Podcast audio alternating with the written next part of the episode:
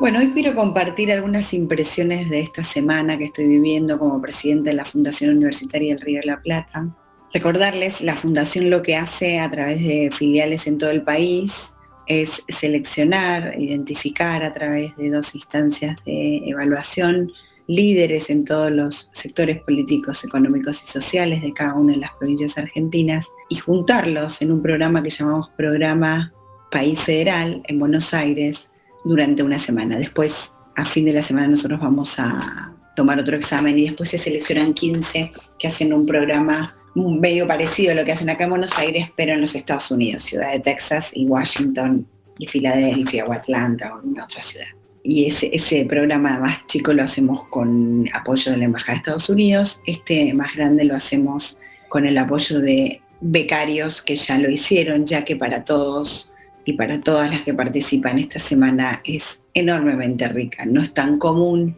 que dirigentes de distintos lugares, de distintos sectores, de distintas bibliotecas se junten y tengan una experiencia. Como he contado en otras oportunidades, la Fundación tiene otros programas para generar este tipo de espacios, pero este es como el corazón. Primero por esto de que todos estos dirigentes que seleccionamos hace 52 años, después de verdad tienen algún protagonismo en la vida política, económica y social de la Argentina, y esta experiencia común con los diferentes, las diferentes siempre queda como un antes y un después para cada uno y para cada una.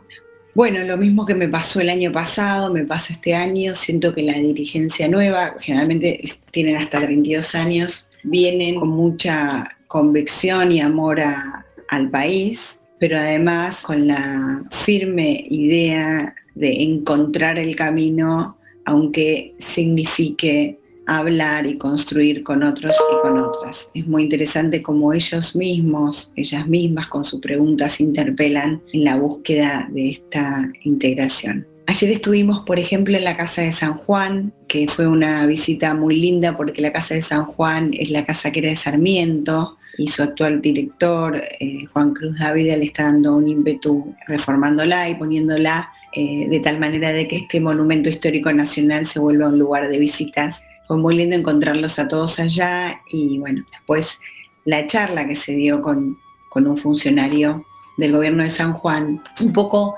resaltando los valores y la necesidad de generar no solo amor a la tierra, sino de, de poder generar modelos de desarrollo diversificados, que generen empleo, que sean sostenibles, Tuvimos varios encuentros, por ejemplo, con la ministra de,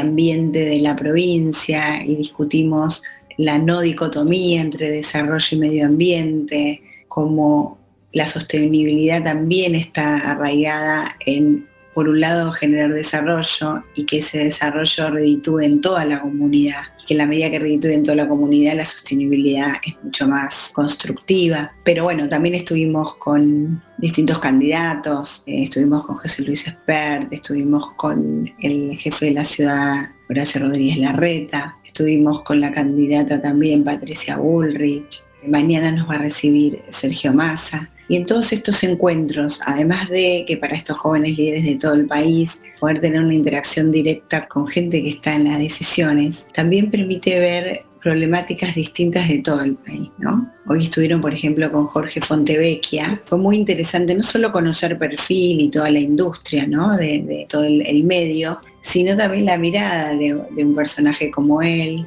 que también está en estos valores de construir lugares donde la Argentina sea posible, ¿no? donde no nos vayamos a los extremos. Me pareció también muy interesante. De todos y cada uno de los personajes que van viendo, lo que siempre finalmente queda es cuántas cosas hay en cada uno de los lugares quiero mencionar rápidamente, porque ya se me va el tiempo, la discusión sobre el tema energético que organizó un becario, Gustavo Castanina, que está en una empresa energética y que había funcionarios del gobierno nacional, una ingeniera que trabaja el tema del hidrógeno. Hay tantos temas que cuando lo, lo, planteamos en términos de futuro es tanto más fácil encontrar el acuerdo que, bueno, nada, una enorme esperanza creció esta semana en este contacto y en esta posibilidad.